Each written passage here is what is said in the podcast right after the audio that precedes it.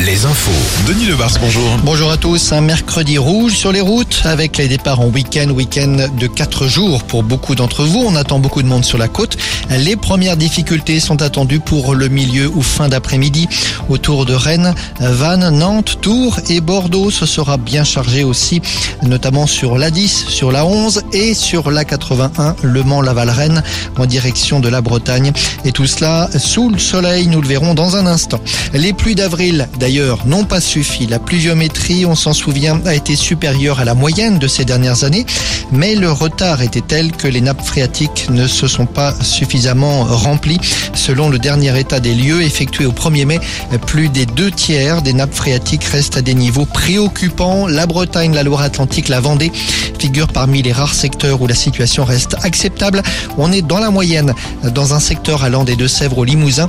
Situation délicate, délicate en revanche sur les deux Charentes et même très délicate sur le centre Val-de-Loire. Le maire de Saint-Brévin est entendu par une commission de sénateurs en ce moment. Ce sera en début de soirée à Matignon. Il est question de cette violence dont sont victimes de plus en plus d'élus et qui inquiète pour demain. Anne-Marie Coulon est la présidente de l'association des maires de Vendée. On s'en prend aux élus à leur domicile, on s'en prend aux élus à travers leur famille, ce qui est encore plus choquant quand on pense ce que donne aujourd'hui un élu pour ses concitoyens, qu'il soit traité de cette manière. Moi, je suis très inquiète pour les élections de 2026. Comment nous allons trouver euh, des successeurs à nos maires Qui va s'y coller?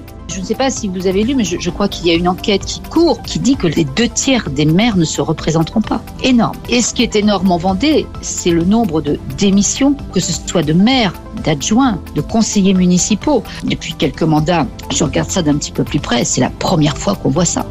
Et puis la violence toujours avec l'agression d'un petit-neveu de Brigitte Macron lundi soir dans le centre-ville d'Amiens. Sur les huit personnes interpellées, trois doivent être jugées en comparution immédiate aujourd'hui.